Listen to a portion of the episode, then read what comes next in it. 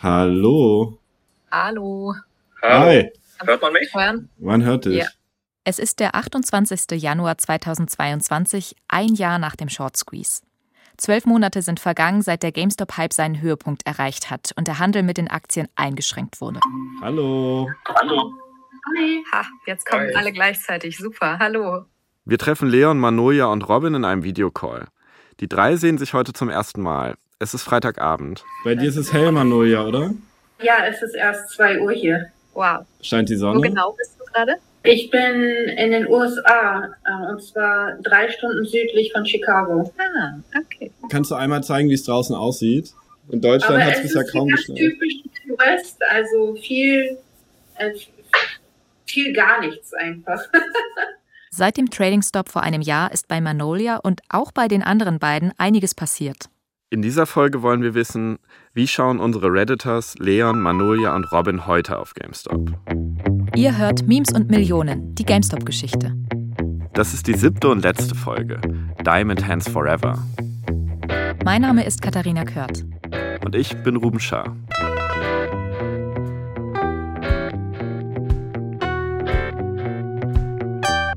Bei dir rauscht es auch ein bisschen. Ich glaube, das Rauschen kommt, glaube ich, weil alle irgendwie, also ich habe auch gerade mein Mikro immer offen. Vielleicht müssen wir Ja, nochmal. das ist ja nicht Wollen wir mal ganz kurz muten und nacheinander so entmuten, dass wir wen, von wem Jetzt höre das. ich dich, ja. Ja. Sollen wir vielleicht mit einer kurzen Vorstellungsrunde starten? Ich meine, alle kennen irgendjemanden aus dieser Runde, glaube ich. Das ist schon mal ganz gut. Ja, legt einfach mal los, Manoja. Ich will nicht zuerst gehen. Okay, Robin. Ja, ich bin der Robin, ich bin 28 aus Dortmund. Ich bin Unternehmer und meine GameStop-Story hat angefangen im November 2020. Vor einem Jahr haben Leon, Robin und Manolia den Hype um die GameStop-Aktie mitgemacht. Sie saßen geschockt vor ihren Handys, als der Handel eingeschränkt wurde. Sie haben sich in dieselben Theorien eingelesen und ohne sich zu kennen Seite an Seite für ein faireres Finanzsystem gekämpft. Und jetzt sitzen wir also alle zusammen im Call. Ich bin der Leon und bin aufgewachsen und geboren in Berlin. Ich bin die Manolia. Ich bin schon ein bisschen älter. Ich bin 46 und ich bin von Beruf Cybersecurity Managerin oder Ingenieur, wie auch immer man das nennt. Und bin Daytraderin.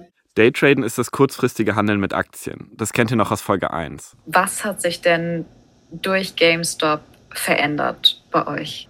Jetzt rückblickend, ein Jahr später, ist man schlauer geworden und man ist auch nicht mehr so emotional. Man kann sich davon relativ distanzieren, ob der Preis jetzt unglaublich hoch geht oder unglaublich runter. Jetzt ein Jahr später kann ich da schon eine Distanz nehmen. Ich bin nicht mehr so im Grün, ich bin wieder 50 Prozent im Negativen, aber ich muss ganz ehrlich sagen, mich stört das null.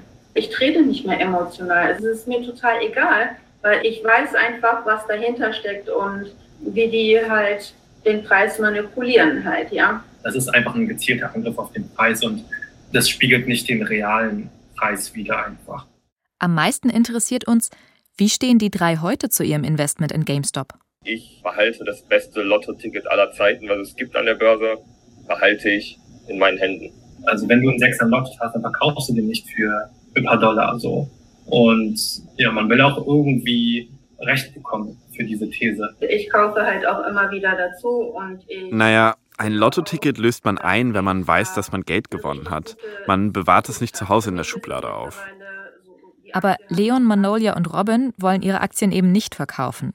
Wir fragen deshalb nochmal explizit nach. Wieso haltet ihr immer noch? Robin, willst du, soll ich? Mach ruhig. Also Gegenfrage, warum soll ich jetzt bitte, wenn ich bei 200, 300, 400 nicht verkauft habe, warum soll ich jetzt bei 80 verkaufen? You know? Keiner in diesem Raum, glaube ich, denkt daran zu verkaufen, auch wenn der Kurs jetzt auf 50 runtergeht oder auf 40. Ich versuche mich kurz zu halten, da könnte ich jetzt eine halbe Stunde drüber reden, aber warum sollte ich die eierlegende Wollmilchsau gerade abgeben? Aber dann stellt sich heraus, anscheinend hat Robin doch ab und zu GameStop-Aktien verkauft. Nämlich immer dann, wenn der Kurs hoch war. Das geht im Gespräch aber irgendwie unter. Oder zumindest scheint es Leon und Manoja nicht zu interessieren. Was für sie zählt, ist, dass sie immer noch gemeinsam halten. Um das nochmal zu ergänzen, es wird auch so ein Lotto-Ticket wahrscheinlich nicht nochmal geben. Meint ihr, dass GameStop etwas am Finanzsystem verändert hat? Wir können einfach durcheinander reden, wenn ihr. Nicht durcheinander, aber ihr wisst schon. ich glaube schon, dass sich sowohl die Finanzwelt an sich durch GameStop insbesondere jetzt verändern wird und verändert hat. Ich glaube, dass GameStop da was angestoßen hat, dass so viele Leute wie noch nie sich über die Börse informiert haben. Klar hat es sehr viel in Bewegung gebracht, aber manchmal vergisst man auch, man spricht von Regulierung, aber trifft halt immer nur auf den Retail-Investor zu. Retail-Investoren, das sind die Kleinanleger. Aber nicht auf die Elite, die halt immer noch machen kann, was sie möchte. Und ja, dass man der BaFin nicht glaubt, das hat man ja bei Wirecard gesehen, da muss man nicht viel sagen. Stimmt. Im Fall der gefälschten Bilanzen bei Wirecard hat die BaFin, die deutsche Finanzaufsicht, das Unternehmen sehr lange geschützt. Da haben die versagt, weil sie die Shortseller verboten haben, weiter zu shorten. In der Geschichte, die Shortseller waren die Guten. Jetzt sind es die Schlechten in dieser Geschichte, aber da werden die immer auf der Seite der Bösen stehen. Die Shortseller sind also die Bösen, aber die BaFin irgendwie auch, sagt Leon. Dabei hat die Finanzaufsicht eigentlich die Aufgabe, Kleinanlegerinnen zu schützen. Wir wollen uns selbst ein Bild machen. Ich fahre zur BaFin nach Frankfurt. Nächster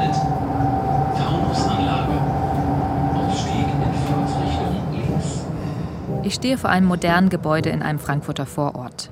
Ein Gebiet, in dem viele Familien wohnen. Ich werde schon erwartet. Hallo. Hallo, Katharina Kört. Hallo, hallo. Wie machen Sie das so? Schön, Okay. schön, dass Sie schon da sind.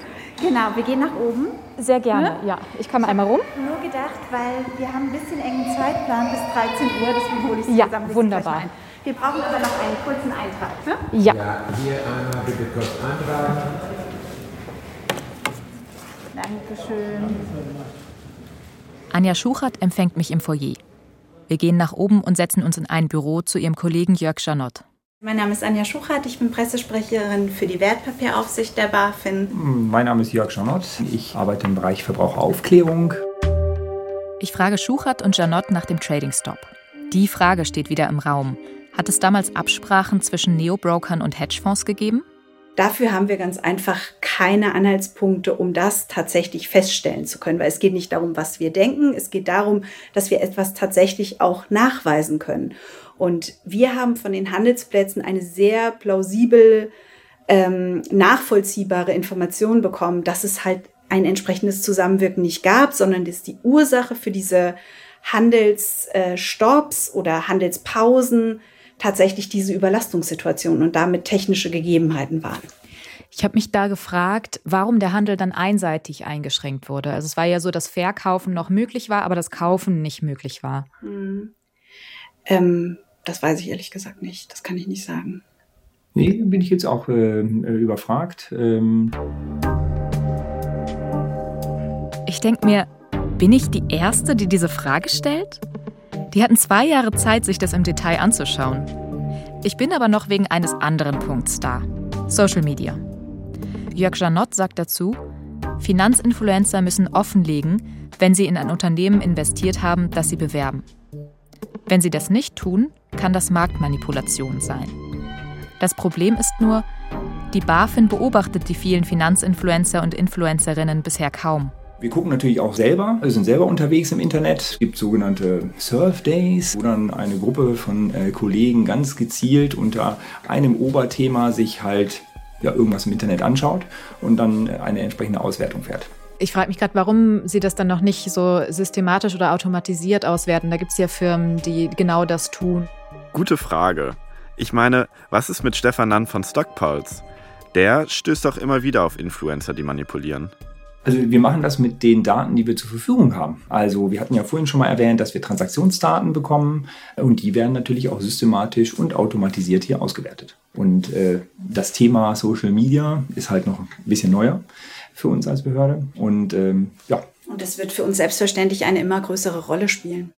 Also seit Mai 2022 ist die BaFin auch auf Twitter, um zu informieren und vor Betrug zu warnen. Es ändert sich also was, nur ist es wie so oft bei einer Behörde, das dauert. Viel zu lange. Seit GameStop ist zum Zeitpunkt des Interviews schon mehr als ein Jahr vergangen. Das Internet scheint der BaFin immer zehn Schritte voraus. Die Redditors kämpfen also ziemlich allein, ohne große Hilfe vom Staat. Und im Mai 2022 gelingt ihnen ein Sieg, über den sich Manoja freut. Melvin Capital ist ja jetzt komplett pleite und Tschüssikowski. Melvin Capital. Das ist der Hedgefonds, dem über ein Jahr vorher mit dieser 2,7 Milliarden Dollar Finanzspritze ausgeholfen wurde. Jetzt ist er wieder in den Nachrichten. Melvin Capital winding down, returning cash to its investors. Leslie Picker has been following the money uh, on that story. Now, the whole GameStop phenomenon had really shaken many short sellers from the market. That's kind of the legacy here, fearful that they could get squeezed. Well, Melvin Capital Management is winding down its funds. The once successful hedge fund lost billions of dollars during the meme stock frenzy from its short position in GameStop. Mit dem Short Squeeze bei GameStop haben die Redditors den Hedgefonds Melvin Capital tatsächlich besiegt. Das haben die Kleinen also wirklich geschafft, einen mächtigen Hedgefonds wie Melvin Capital zu brechen. Irgendwie konnten die Redditors also schon was bewegen.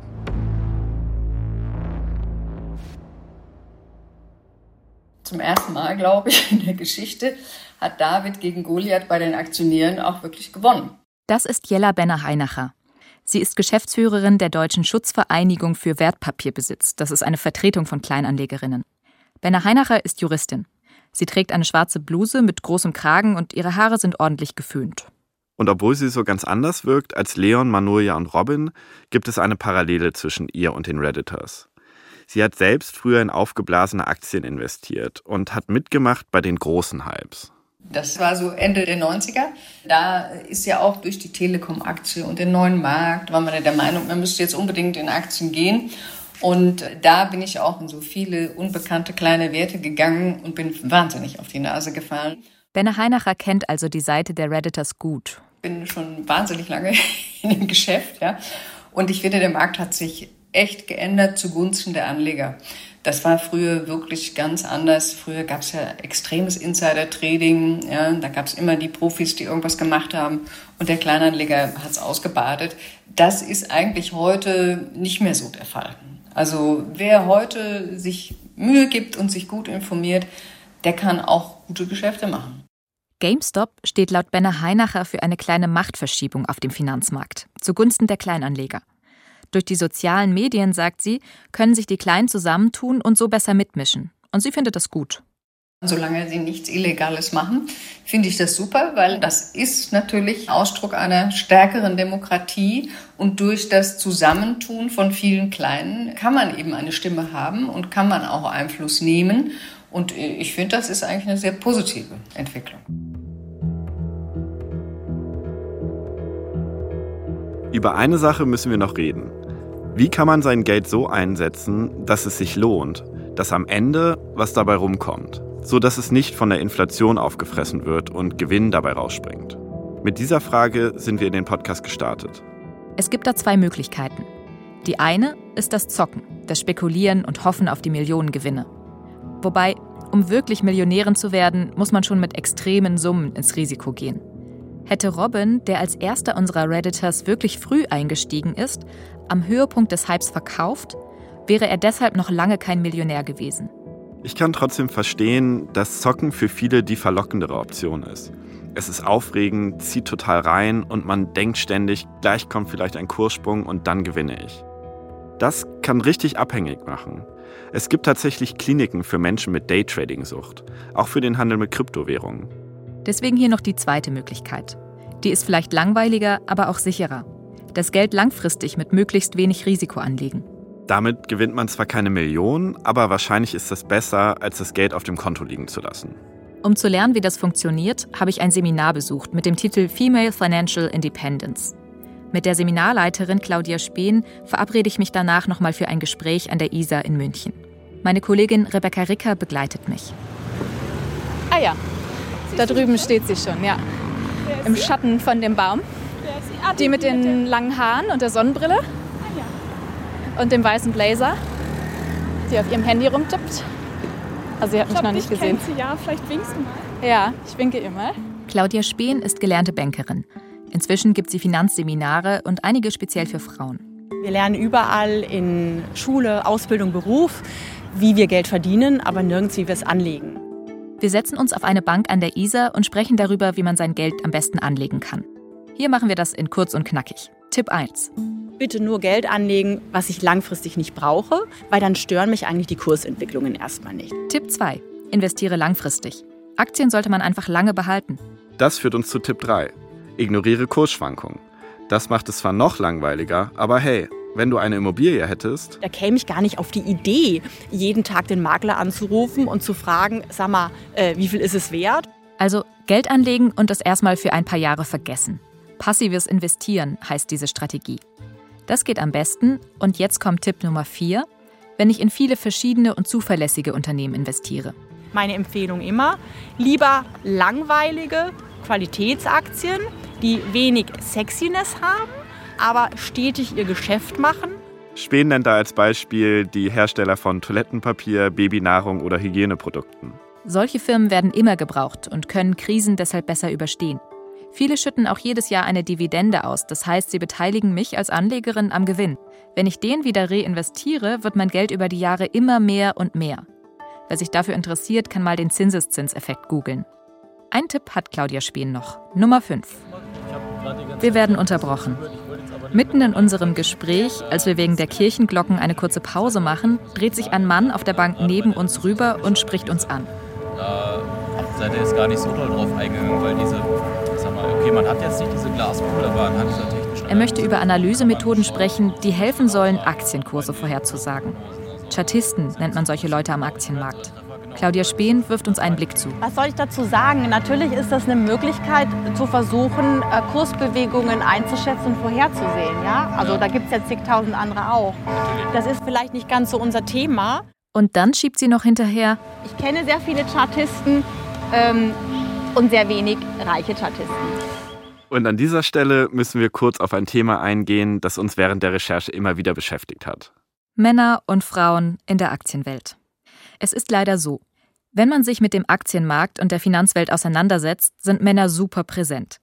Da ist Lutz Klaus, der Hedgefondsmanager aus Köln, der immer von seinen Jungs redet. Da ist irgendein Dude auf einer Parkbank, der es angeblich besser weiß als die Expertin. Und da sind die Redditors, eine Horde Affen mit nur wenigen Female Apes wie Manolia. Und dann gibt es da noch eine Menge Studien zum Thema Trading bei Männern und Frauen. Laut denen sind Männer am Aktienmarkt häufig selbstbewusster und präsenter und oft eben auch überselbstbewusst. Also Tipp 5. Hört nicht auf dahergelaufene Dudes an der Isar oder im Internet. Hellsehen funktioniert nicht, Kursentwicklungen vorherzusagen geht nicht, ein System für den Markt gibt es nicht. Und das heißt auch, Tipp 6 und unser letzter Tipp, Meme-Stocks zu kaufen, die Hypewelle zu reiten und im richtigen Moment abzuspringen, ist für die meisten wahrscheinlich nicht die richtige Strategie, weil man nie weiß, wann man verkaufen muss, um wirklich Gewinn zu machen. Robin, Leon und Manolia wollen das wahrscheinlich nicht hören. Aber das sagen auch alle Studien, die wir dazu gelesen haben und alle Expertinnen und Experten, mit denen wir gesprochen haben. People are going to have to pick better investments and not go for these meme stocks because they'll be fucked. Ja, das System ist, wie es ist. Risikoreiche Anlagestrategien wie Daytraden beherrschen die Großen einfach besser, weil sie mehr Informationen haben und am Ende Gewinne machen, wo die Kleinanlegerinnen meist nur verlieren. Den Kleinen bleiben dann halt nur die langweiligeren Anlagestrategien mit vergleichsweise wenig Gewinn. Das finde ich unfair. Robin, Leon und Manolia sind dieses große Risiko eingegangen, in der Hoffnung, sich Wohlstand aufzubauen.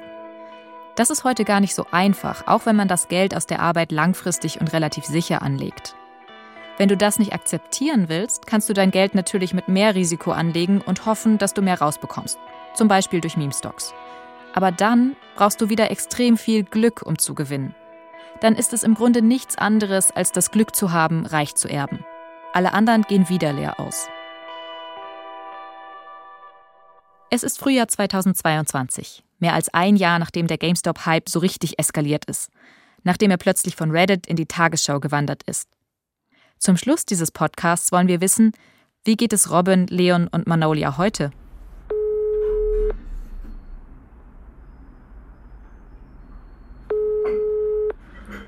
Robin antwortet erstmal lange gar nicht. Sein WhatsApp-Profilbild zeigt ihn auf dem Dach eines Hochhauses in einem Swimmingpool, hinter ihm eine Skyline.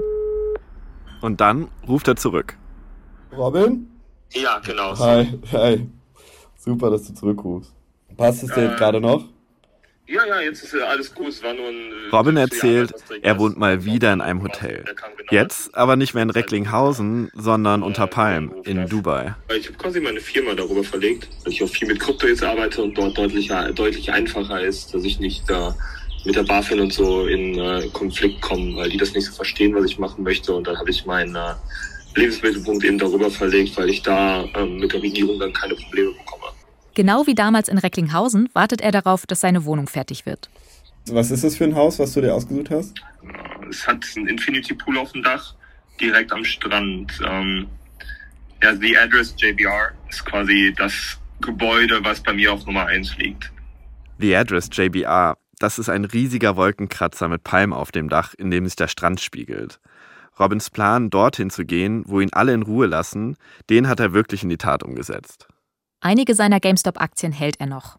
Aber er sieht das jetzt viel nüchterner. Natürlich ist es ein Spekulationsobjekt, auch mehr Spekulation als bei anderen. Aber wenn man da jemanden hat, der das in die richtige Richtung bewegt, ist das ein schlafender Riese, insbesondere durch die ganze Free Publicity in den letzten zwei Jahren. Und dann erfahren wir etwas, das uns überrascht. Robin hat die Seiten gewechselt. Er analysiert jetzt Hypes, um schnelles Geld zu machen. Robin hat einen Kryptobot programmiert, der Krypto-Hypes auswertet und automatisch Geld anlegt. Der Bot geht schnell in eine Kryptowährung rein und schnell wieder raus. Nichts mehr mit Diamond Hands oder Hold on for dear life. Aktuell nutzen nur seine Freunde und er den Bot. Macht ihr Gewinne damit? Achso, mit dem Bot an sich, ja, ja, definitiv. Über die zwei Jahre habe ich den Bitcoin um 1200 Prozent outperformed. Also zwölfmal mehr Profit, als wenn man einfach den Bitcoin gehalten hätte. Dass Robins Bot den Markt so krass outperformt, konnten wir nicht prüfen. Aber eines ist sicher, Robins Einstellung hat sich geändert. Er will jetzt auf den Krypto-Hype surfen, solange die Wellen ihn tragen. Dann springt er ab, geht mit Gewinn aus der Sache raus und paddelt zum nächsten Hype. Er lässt dabei seine alten Mitstreiter zurück, die Wall Street Bets User, die Kleinanlegerinnen.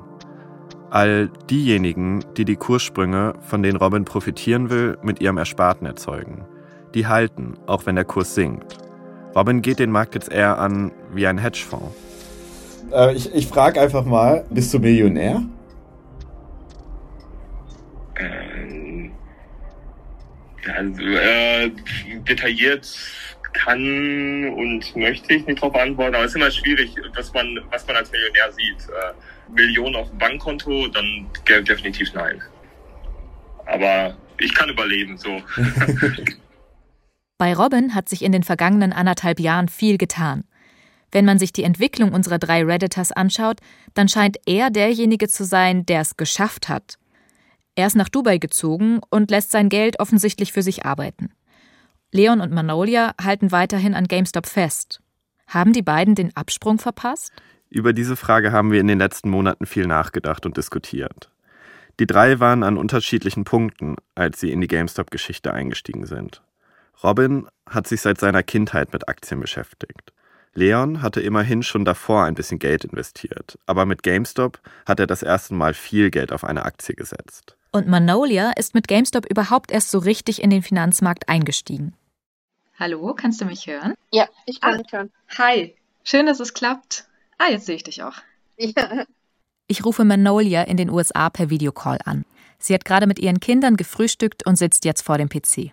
Manolia sagt, das Leben in den USA sei schön, aber gerade nicht immer einfach. Benzin ist mega teuer hier, Essen ist mega teuer. Wir haben teilweise keine Babynahrung in den Geschäften halt. Ne? Und in solchen Situationen überlegst du dir zehnmal, investiere ich jetzt die 2000 Dollar, die ich jetzt noch an der Seite habe, in einem kaputten Markt, der mich sowieso nur die ganze Zeit, ich sage jetzt das Wort nicht, aber fängt mit F an.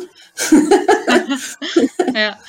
Man lernt Geduld als Trader, ne? Also geduldig zu sein und mehr zu beobachten und zu schauen, wo die Reise hingeht, allgemein, ist ein Lernfaktor für mich. Manoja hält nach wie vor Aktien von GameStop.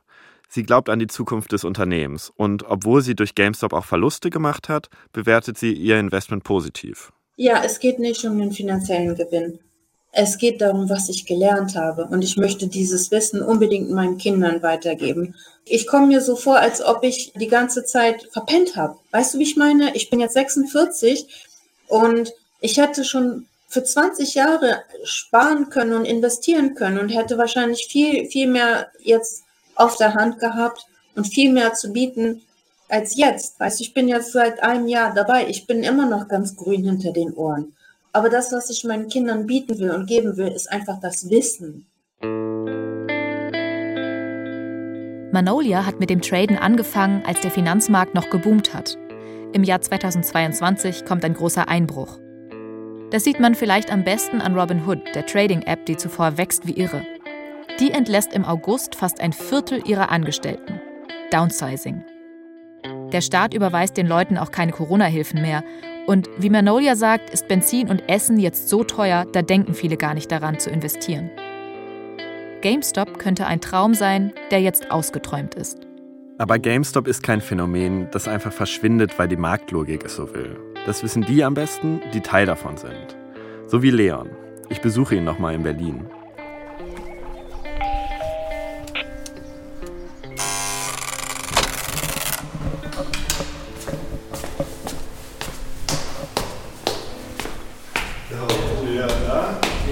Schön, dich zu sehen. Kommst du rein? Komm ich rein. Äh, Schuhe ausziehen, oder? Wir setzen uns an seinen Schreibtisch und hier ist alles noch beim Alten. Verglaster PC, Gaming-Setup, großer Schreibtischstuhl mit Nackenkissen. Aber eine Sache ist neu. An der Wand hängt ein Schild, auf dem steht GME und Moon, also GameStop to the Moon. Leon sagt, er hält seine Aktie noch immer. GameStop war eine Riesenausnahme. Das wird nicht nochmal passieren. Und ich glaube, ich werde auch nicht noch einmal so mit meinem Geld umgehen. Bereust du, dass du so mit deinem Geld umgegangen bist? Gar nicht. Also ich bin ja immer noch stark im Plus. Also Reue nicht. Aber ich sehe ganz genau ein, dass es kein rationaler Kauf ist, kein sicheres Investieren ist oder war. Wobei, das ist auch schwierig zu sagen. Ich meine, GameStop momentan ist noch am Entfalten. Momentan ist alles noch spekulativ. Und vielleicht können wir, weiß ich nicht, in ein, zwei Jahren nochmal reden, wenn alle Investoren, alle GameStop-Investoren Millionäre sind. Also im, im Idealfall. Ich würde mich freuen für Leon, aber gleichzeitig wirkt das sehr unrealistisch. Es gibt halt diese Menschen wie Deep Fucking Value, schillernde Figuren, die es geschafft haben. Und man denkt sich, das Einzige, was mich von denen unterscheidet, ist letztendlich Timing. Aber in Wahrheit sind es komplette Ausnahmen. Während der Recherche ist es uns manchmal schwer gefallen, zwei Perspektiven zusammenzubringen. Auf der einen Seite das, was wir gelernt haben über den Aktienmarkt, die Lehrmeinungen und die vernünftigen Tipps. Und auf der anderen Seite versuchen wir, Leon, Manolia und Robin gerecht zu werden, die anders auf die Dinge blicken, weil sie tief in der Sache drinstecken. Die genau deshalb oft nicht mit Leuten außerhalb reden, weil die es gar nicht verstehen würden. Ich hatte vor zwei Monaten einen Streit mit meinem besten Freund. Der, von dem ich in der letzten Folge erzählt habe. Der, der in Krypto investiert hat. Wir lagen in Frankreich in der Hängematte und ich habe versucht, ihn zu überzeugen, dass Krypto Schrott ist und sein Investment den Bach runtergehen wird. Ich glaube, ich habe mir Sorgen um ihn gemacht. Aber er hat gesagt, dass er mich total arrogant findet, dass ich so tue, als würde ich alles besser wissen und dass ich doch gar keine Ahnung habe. Es ist leicht, von außen auf eine Gruppe zu schauen und zu sagen, die sind da in etwas hineingeraten. Die haben den Blick für die Realität verloren. Die Gefahr ist groß, dass wir uns über diese Menschen erheben und dass wir glauben, klüger zu sein als die. Mein bester Freund hat nämlich einen Punkt. Warum sollte ausgerechnet ich beurteilen können, wie sich der Kryptomarkt entwickelt? Warum sollte ich schlauer sein als er? Mit Leon ist es ähnlich. Er hat einen Job, der ihm gefällt und hat sich mit seiner Frau ein schönes Zuhause aufgebaut. Das ist mehr, als ich bisher fertiggebracht habe. Und er hat, naja, ein Hobby. Wenn Leon sich an seinen Computer setzt und das Innere anfängt zu leuchten, dann taucht er ein in eine spannende Story. Er checkt, was es Neues gibt in der Community, ob sich ein Verdacht bestätigt hat. Und er wartet auf den Tag, an dem vielleicht alles rauskommt. Dann schaltet er seinen Computer aus und isst mit seiner Frau Abendbrot.